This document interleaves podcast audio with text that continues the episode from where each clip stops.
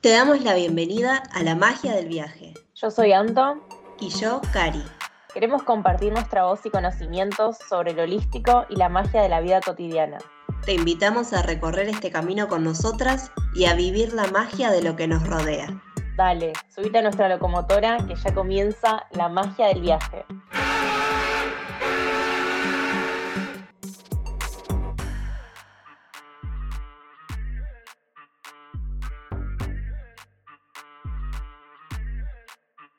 Buenas, buenas. Hola, tanto tiempo. ¿Cómo andan por acá? ¿Cómo andás vos, Cari? Tanto tiempo. No se dan una idea de lo que extrañaba hablar en este podcast.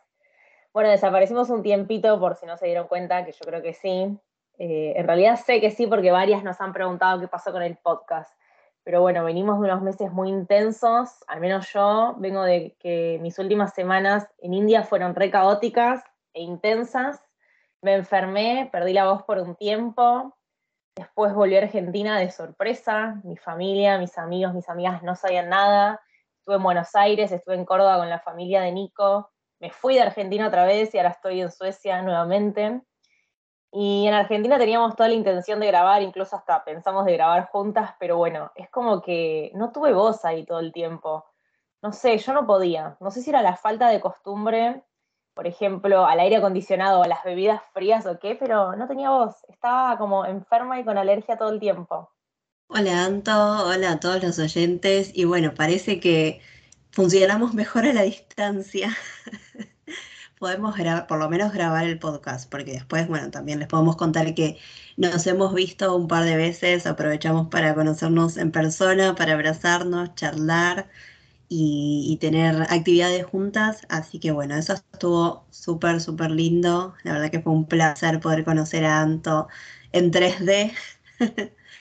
y, bueno, hablamos mucho de esto de, que se nos había atrasado un montón el podcast y que nos preocupaba un montón, pero a la vez se ve que la vida nos fue poniendo algunas cosas como para ir eh, dándole importancia quizás a, otras cuestiones que necesitaban más de nuestra energía yo también estuve viviendo procesos intensos en estos meses y la verdad que nos lo tomamos también, decidimos tomarlo con, más calma, porque es un proyecto que nos gusta, que nos apasiona y por eso estamos disfrutando de grabar nuevamente, pero necesitamos prestarle atención a otras cosas, ¿no? ¿Vos qué decís, Santo? Sí, sí, tal cual. Lo que pasó, pasó y hoy estamos retomando con estos episodios que nos encantan. Eh, decidimos continuar con las estaciones igualmente a pesar del delay, así no cortábamos el ciclo energético del que venimos charlando. Y aparte, porque bueno, nos estaban pidiendo los signos que faltaban, obviamente, no podíamos dejar a nadie afuera. Exacto, tal cual. Y bueno, y aprovechando esto, ¿nos podés contar, Anto, de qué se trata la energía pisciana, no? Porque bueno, esta, este es nuestro episodio de hoy. Sí, hoy vamos a hablar de Pisces, que representa el océano y su inmensidad, ahí donde todo está conectado con todo, en referencia a las aguas del mundo en conexión. Por eso decimos que es el océano o el mar abierto. Y, por ejemplo, los otros signos de agua en astrología lo hacemos referencia a cáncer con el lago y las lagunas y escorpio el pantano oscuro. Pisces es el último signo del zodíaco y es quien ve más allá del colectivo. Es como que a Pisces le sucede comprende y siente todo, le atraviesa todo lo del colectivo, todo lo de su alrededor, más allá de los humanos. Hablo también de animales, seres, naturaleza y toda la energía alrededor. Como que también le cuesta poner bordes, no hay separación entre el individuo y los alrededores. Por eso a veces decimos que la gente de Pisces es media esponja emocional, como que absorben toda la energía del ambiente que les rodea. Y bueno, justamente por eso, por esto que hablabas vos, Santo, de, no tener bordes, de no tener definición, le pusimos a este episodio disolución, ¿no? Estación disolución. Sí, sí, sí, sí. Eh, es una palabra que está muy en resonancia con la energía Pisces, también por todo lo que tiene que ver con la espiritualidad, la magia, el esoterismo. Estoy segura que si tenés alguna amiga Pisces, es medio bruja o artista, porque demuestra y se expresa a través de un lenguaje simbólico, más allá de las palabras, porque la espiritualidad y el arte va más allá del individuo, y ahí volvemos al concepto del todo, del océano que se conecta con todo. Sí, ay, Pisces, Pisces es un signo que me encanta. Amo esta temporada, amé esta temporada porque a mí me despierta como la magia, ¿no? Si bien es como mi opuesto, en realidad no es como, es mi opuesto complementario, porque soy de Virgo, y antes me parecía que los opuestos eran como algo contrario, pero Pisces siempre lo sentí súper cercano.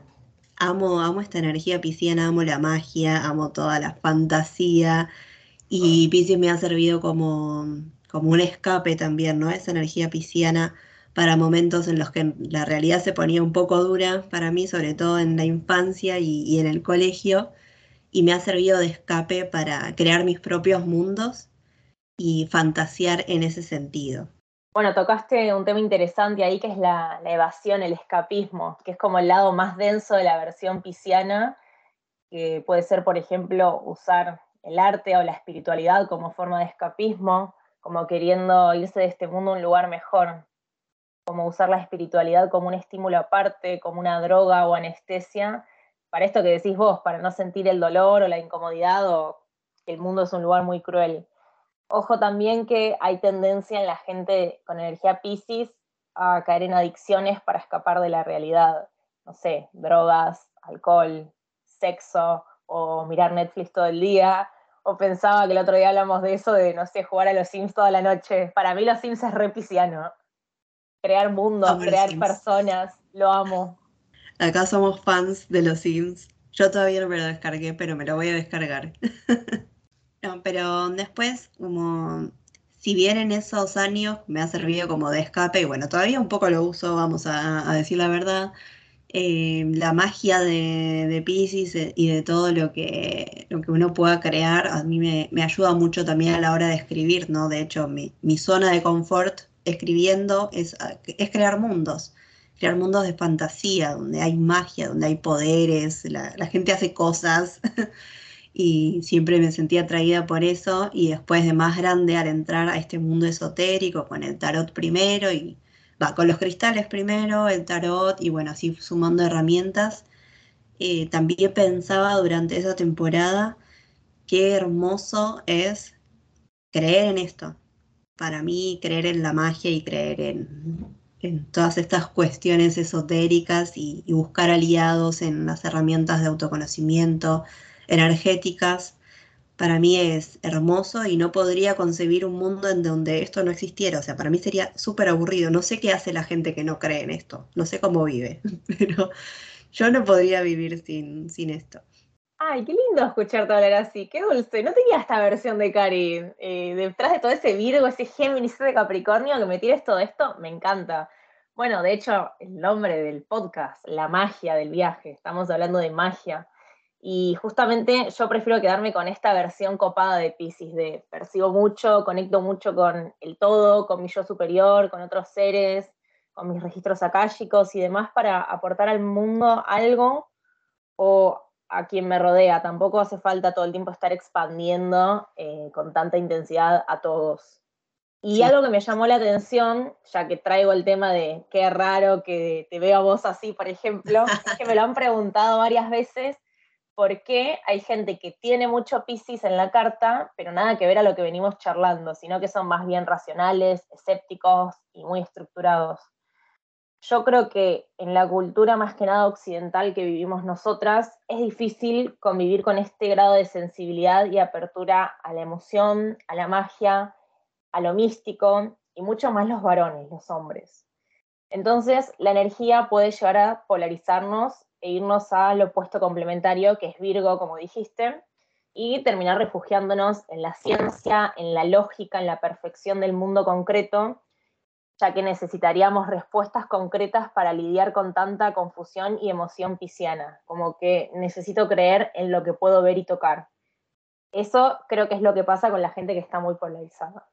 Claro, sí, es súper interesante lo que decís, Santo, porque lo, lo he visto a mi alrededor. He conocido gente de Pisces que decís, ¿dónde tiene Pisces?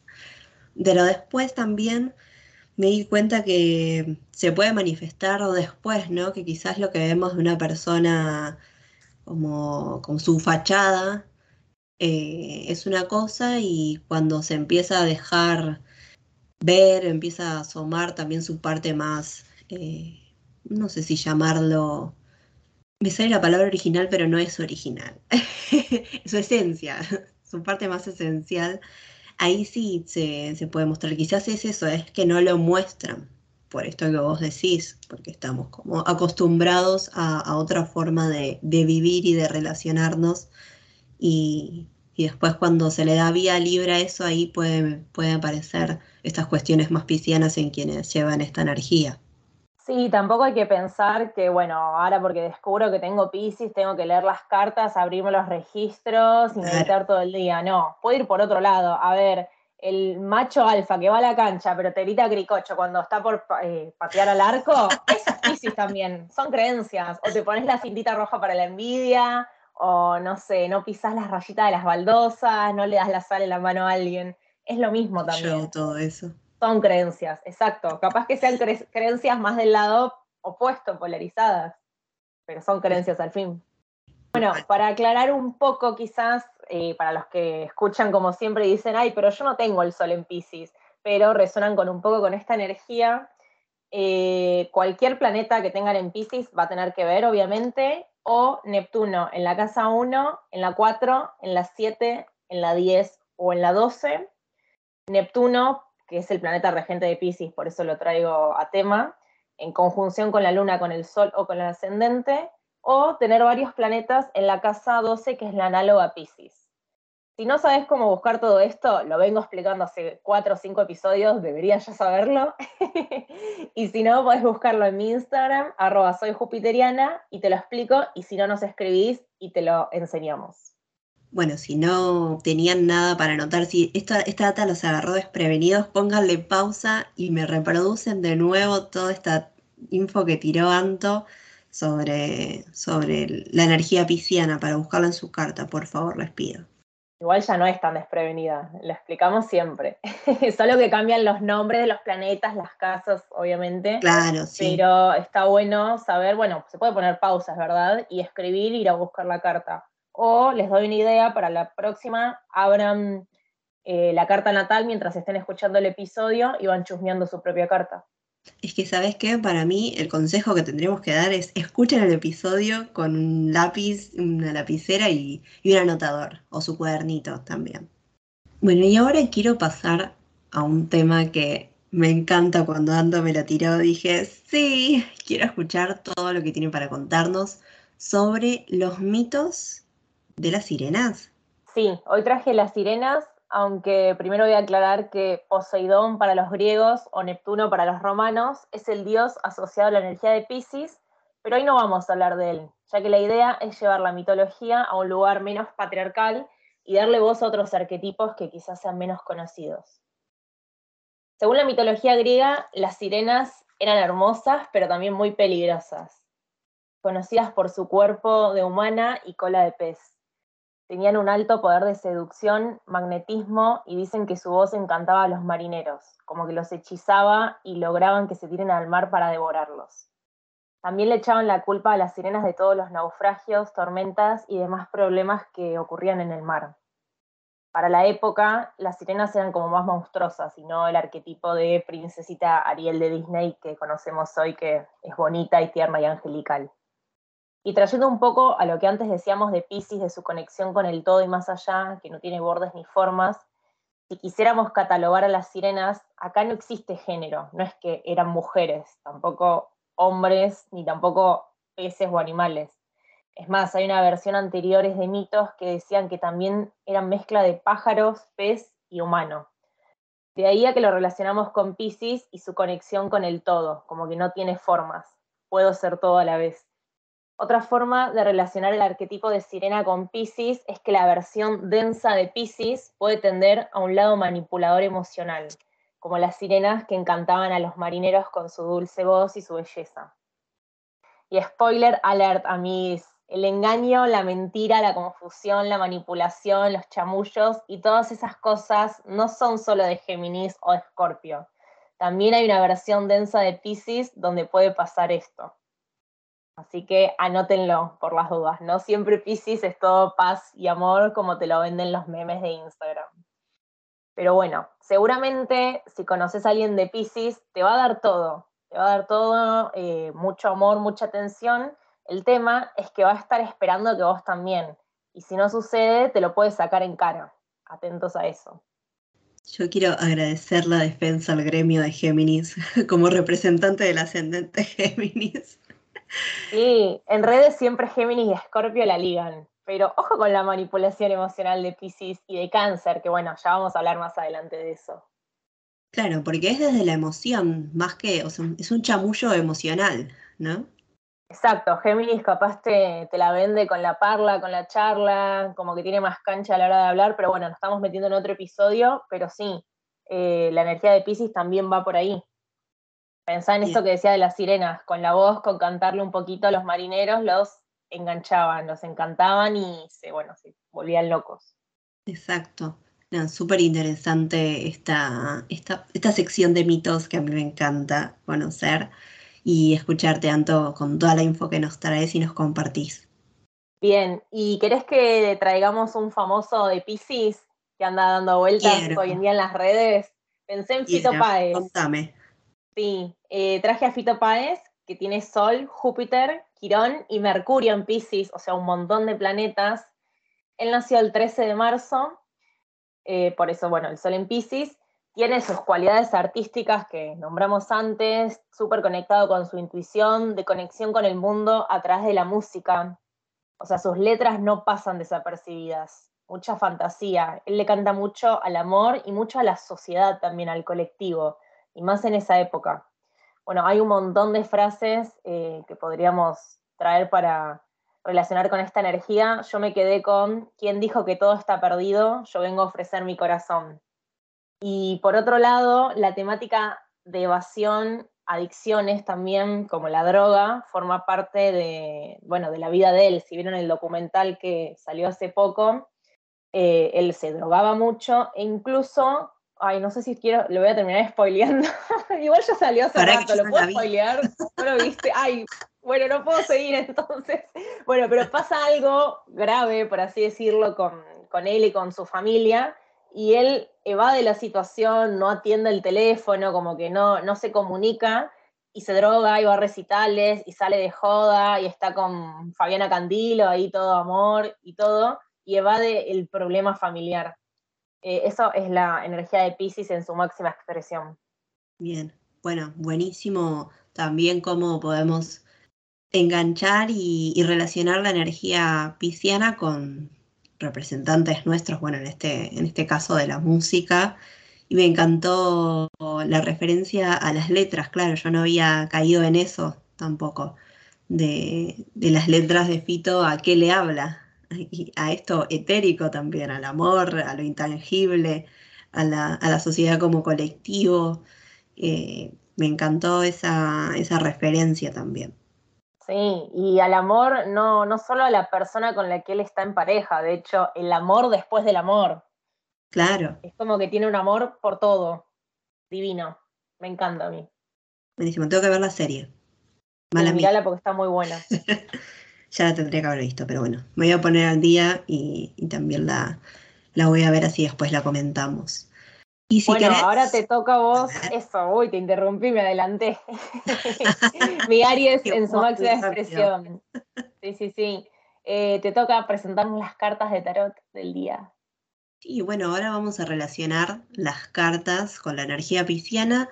Si bien puede haber otras que apliquen a la, a la energía, decidimos esta vez ir por dos. Vamos a elegir, primero vamos a hablar de la luna, este arquetipo materno que nos habla de las emociones, de esto que Anto nos contaba al principio, que representa lo pisciano, de, las emociones, del contacto y de cómo nosotros nos relacionamos justamente con, con esta parte nuestra, cómo sentimos, cómo no sentimos, o cómo nos permitimos sentir también cómo dejamos fluir esa energía o la bloqueamos. Y la luna habla además sobre información dentro de nuestro inconsciente, muy pisciano también. Tenemos que ir a bucear un poco dentro de estas aguas que nos muestra la carta de la luna. En la carta de la luna podemos ver unos animales como unos perros o unos lobos aullando a la luna y en la mitad inferior vemos agua y una especie de cangrejo, o no sé si hay otra palabra para describirlo, pero como que va en busca de una perla. Entonces se mete en las profundidades a buscar esa información, a buscar esa data que está dentro del inconsciente y que es lo que nosotros trabajamos con la energía de, la luna, de esta carta de tarot. Y bueno, la, invitación de, de este arcano es justamente eso, hacernos cargo de nuestras emociones, a ver cómo las transitamos, a ver si tenemos una relación por ahí con miedos, dudas. La luna suele ser un momento de mucha confusión, también como la temporada Pisces, que se nos presenta eh, con, con, muchas dudas y por ahí nos cuesta, más, nos cuesta más tomar decisiones porque no vemos las cosas con claridad. Hay que esperar por ahí a otro momento en el que tengamos luz para observar mejor, pero la temporada pisciana, así como la carta de la luna, nos permite ir hacia adentro, nos permite tomarnos un momento de revisión emocional y de entrar en contacto con nuestro inconsciente. Es un buen momento también para empezar terapias, para ir a lo profundo de, lo que nos pasa y de esa forma ir a buscar esa perla, ir a buscar ese tesoro para después, en otra etapa, sacarlo a la luz. Bueno, ¿qué voy a agregar si dijiste todo? Excelente explicación, me encantó. Me quedé pensando en lo del animalito. No sé si es un escorpión o una langosta también te diría. Depende el mazo y depende el ojo, ¿viste? Exacto, sí, sí. Siempre me costó como, bueno, muy luna, ¿no? Muy piscis. Sí, la luna es una carta que cuando sale me confunde. Es como que tardas un poco en interpretarla a veces. De hecho, bueno, trae esa temática también de confusión, temática pisciana. Sí, es una carta, una de las cartas que al dar la vuelta nos puede dejar un poco recalculando porque tenemos quizás que darle un poco más de tiempo para, para ver hacia dónde nos lleva, porque nos puede llevar a un montón de lugares. La verdad es esa, que hay, un montón. O sacar una más. y también sacar una más. Siempre es un buen recurso sacar una carta más para ver qué, qué es lo que qué es lo que puede estar escondido, ¿no? Un pequeño ejercicio que les podemos compartir, ya que no vamos a hacer una lectura de, la energía en este episodio porque, bueno, venimos con delay. Les podemos compartir un pequeño ejercicio para hacer con esta carta, que sería ese, ubicarla, ya sacarla y dar la vuelta, mezclar el resto de, los arcanos mayores y elegir una al azar para ver cuál es ese tesoro que tenemos que ir a buscar, cuál es esa información destacada en nuestro inconsciente que nos está haciendo falta ver ahora y se los dejo ahí para que, para que lo vayan procesando. Ay, me gusta, lo voy a hacer. Apenas terminemos de grabar voy a sacar una carta con la luna al lado. Me gusta, yo también lo voy a hacer ahora. Sí. Y bueno, la otra que pensamos es el mundo. De hecho, es la última carta de los arcanos mayores, como el último signo de la rueda zodiacal. Claro, por eso forma parte de esta elección, porque hablamos de un final, de, de una concreción del todo, ahí se encuentra todo, ¿no? En la Carta del Mundo vemos eh, tanto lo, lo etéreo como lo tangible, vemos los mundos emocionales, mentales, lo material, eh, el deseo también encontramos en la Carta del Mundo, nos abarca completamente y nos muestra que llegamos al final de, un ciclo, de un ciclo muy importante que nos ha movido, que nos ha enseñado, que nos ha hecho transmutar un montón de cuestiones. Y bueno, la idea al final del ciclo es haber aprovechado todo ese tránsito para sacar lo mejor de uno y encarar una nueva etapa con lo mejor que nos haya dejado ese ciclo anterior. Y la Carta del Mundo también lo que nos marca es esta cuestión de, así como está, está perfecto. Esto es lo que, lo que es, lo que es, es lo que hay y, está bien así, es perfecto. Y yo siento que el mundo es una carta como de agradecimiento también. Y me parece que Pisces nos hace entrar en contacto con esa energía como de, de expansión y de amor como hablábamos también con, las canciones de Fito, de, entrar en contacto con eso, con esa expansión energética y amorosa y de... Me da, me da como, como que todo va a estar bien. si bien tiene su parte estancada, obviamente, como todo, eh, siento que, la carta del mundo es ese mensaje de, está, todo, está todo perfecto. No, no necesitas como enroscarte más. Ahora, si no estás viviendo ese momento, la carta del mundo nos puede hablar de estar eh, estancados, digamos, como atrapados. La carta del mundo tiene una forma, una mujer que está, puede estar como encerrada en una especie de, huevo, ¿no? Que está construido con laureles. Y si está estancada esta carta, esta energía, nos puede hablar de, esta persona que está adentro de ese huevo, que no se puede mover, que, que elige o que se ve atrapada en esa, en esa situación, ¿no? Y, por ahí lo que nos invita en ese caso es a romper el cascarón, a romper con, las, con el encierro y entrar en contacto con la realidad, que quizás puede ser también como esta parte pisciana de la, ¿cómo se llama? De la evasión. Incluso nosotros mismos nos podemos poner adentro de ese huevo y, y, evitar el contacto con la realidad. Entonces la invitación del mundo es esa, es a romper el cascarón y entrar en contacto con lo que nos rodea y volver a la vida real. Sí, pensaba también en esto que venimos nombrando todo el episodio de la conexión con el todo. Bueno, tiene esta humana, que depende del mazo, es humana, es mujer o es otra cosa. Y los cuatro elementos en los costaditos, la, la tierra, el fuego, el aire y el agua, como para representar el mundo en general, que el mundo está lleno de todo, tenemos todo en el mundo. Y también es una carta de confusión a veces. Ah, se confundía con todas las cartas de las lecturas. Siempre era una confusión. Pero sí, sí, sí. Para mí reba con la energía Pisces y también con la estación disolución. Es una carta de, disolución, de fines. Sí, tal cual. Así que, bueno, espero que, les haya resonado esta info sobre las cartas de tarot relacionadas con la energía pisciana tenemos otras opciones, pero nos gustaría que a ustedes eh, se les ocurran y nos las compartan también para ver en qué coincidimos y en qué no, porque esto es como la vida, o sea, vamos a coincidir y no vamos a coincidir, así que está bueno escuchar sus opiniones también y los esperamos. Y si querés, Santo, podemos ir pasando, hablando de, emociones, podemos ir pasando a, a, nuestra terapia emocional de cabecera, que son las flores de Bach. Sí, Re, ¿querés contarnos cuál elegiste para traer hoy?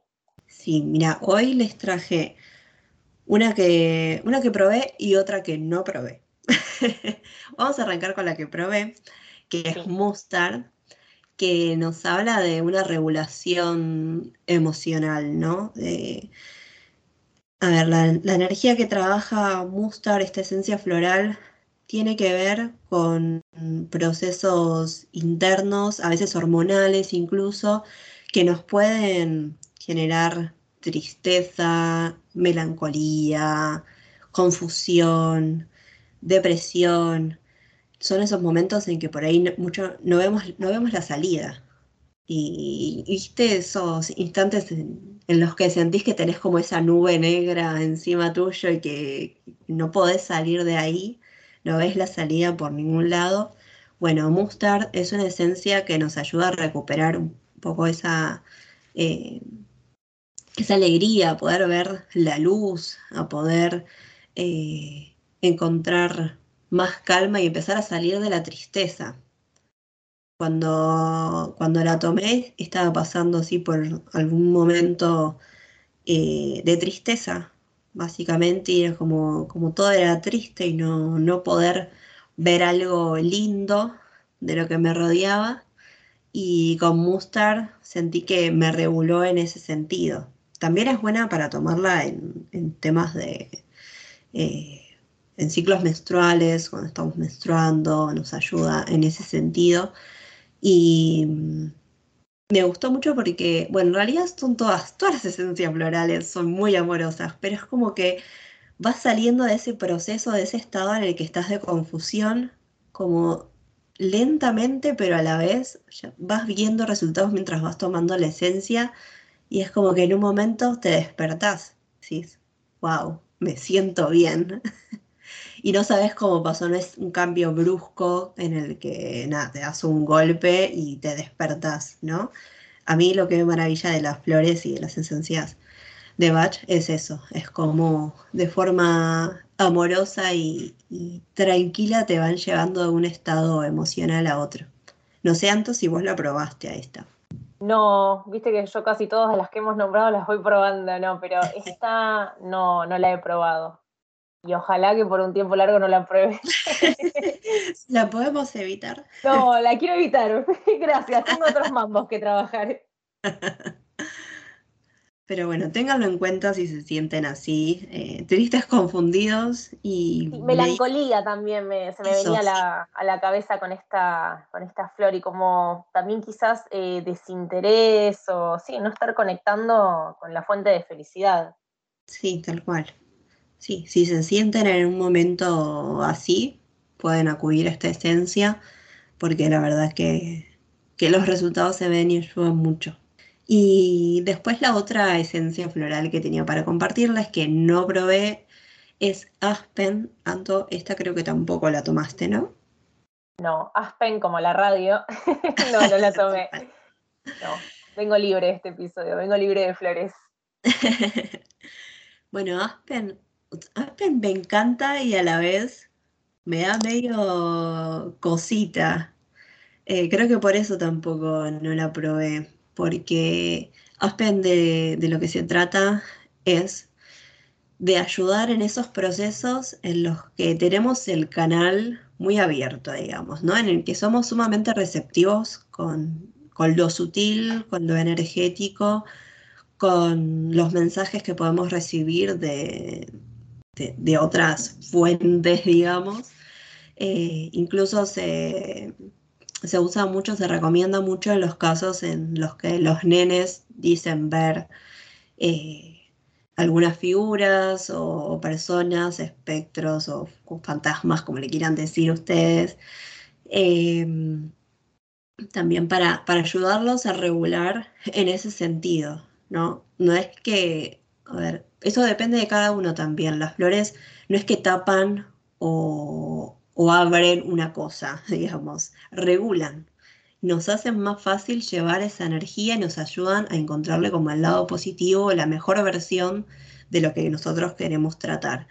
Y en este caso Aspen nos ayuda a regular el canal, a que si, si recibimos información constante de, muchos lados eh, sutiles, eh, nos podamos sentir mejor y podamos regular esa información y que no nos atormente, porque a veces al recibir tanto y estar en contacto tan fuerte con, otras energías, nos puede aturdir, nos puede saturar y nos puede dar miedo también, porque Aspen es una de las esencias que trabajan los miedos, en este caso a este tipo de conexiones. Y bueno, hay gente que lo tiene como mucho más desarrollado y quizás Aspen le puede ayudar a, sentirse mejor con eso, a procesarlo mejor, a aceptarlo. Y a mí me encantaría probarla en ese sentido, pero a veces siento que tengo el canal demasiado abierto y, que no, como que sería eh, expandirlo mucho más y me da un poco de, de susto eso. Claro, yo la pensaba no es como para expandir el canal o reprimirlo, al contrario, es sino como saber gestionar lo que uno está eh, recibiendo. Por ejemplo, eh, si una recibe un montón de data, pero es media escéptica o tiene miedo de contarle para que no la traten de loca o de que está diciendo cualquier cosa, es la flor ideal para ese momento. Es como para regular, como dijo Cari, y aportar paz y bajar el nivel de ansiedad eh, y acompañar el proceso, ¿no? Acá la idea no es ni reprimir ni tomar la flor con, la idea de, bueno, tomo la flor y mañana empiezo a canalizar mensajes de Dios, de Buda y del Espíritu Santo. No, no, tampoco funciona por ese lado. Aclarémoslo por las dudas. Yo creo que aporta también como coraje o valentía ante esto desconocido que puede ser si, si no la tenemos tan clara de dónde viene como conectar y amigarnos un poco con el poder y la energía universal. Y aceptar el don y los talentos que, tenemos. Sí, exacto, exacto, no, no reprimirnos. Eh, las flores no reprimen y entonces sería ideal que tampoco nosotros busquemos reprimirnos. Eh, me parece que, esa es la idea y el mensaje que, que queremos transmitir desde acá. Sí, por eso sé que ni vos ni yo la tomaríamos ahora al menos, no sé en el pasado, pero ahora no, porque estamos recontra conectadas y segura de, lo que recibimos, sentimos y de lo que hacemos. Es más para cuando uno está eh, en otro momento de la vida. Sí, total, total. Este, pero bueno, ténganlo en cuenta también para, para, los, para los chicos, las chicas, que son por ahí los que más se, se pueden asustar en un momento. Yo siento que cuando sos muy chiquitos, por ahí lo toman como algo natural, no, no, no, no es El amigo imaginario. Pero después, ahí sí, yo siento que cuando era más chica tendrías que haber tomado Porque veía, yo sentía que veía cosas. Y entonces, bueno, nada, me, hubiese venido bien eso. De hecho, o sea, no lo hablaba con nadie, lo, lo hablé grande. Eh, porque, porque en ese momento me daba miedo y dije, ¿qué, me van a decir? Voy a terminar internada en algún lado. Eh, pero bueno, nada, no. O sea, es, es normal, puede pasar. o sea, las cosas que vi, después las seguí viendo y, y ya desde otro lugar, ¿no? Ya aceptarlo más como, como algo común que, nos puede pasar y que a todos nos puede pasar. Tampoco que hay gente elegida o gente eh, especial. Sí, así que si viene tu hijo o tu sobrino y dice que ve a la abuela por las noches o tiene un amigo imaginario, no lo reprimas, dale aspen mejor. Exacto, tal cual. Así que bueno, espero que, que les haya servido y que, les pueda ayudar estas esencias que les compartimos. También si ustedes saben de flores de Bach, nos pueden, eh, nos pueden recomendar algunas que, que puedan relacionar con la energía pisciana, como hicimos con las cartas, también elegimos solo dos, pero podríamos haber agregado algunas más. Así que si nos quieren compartir qué otras esencias tienen energía piscis para ustedes, los esperamos. Y bueno, nos vamos despidiendo. Hasta acá llegamos. Ojalá que todas las temporadas Pisces y la vida en general te encuentren llena de amor, de conexión y animándote a vivir tu espiritualidad sin presión, sin reprimirte. Adiós, hasta la próxima. Nos escuchamos pronto.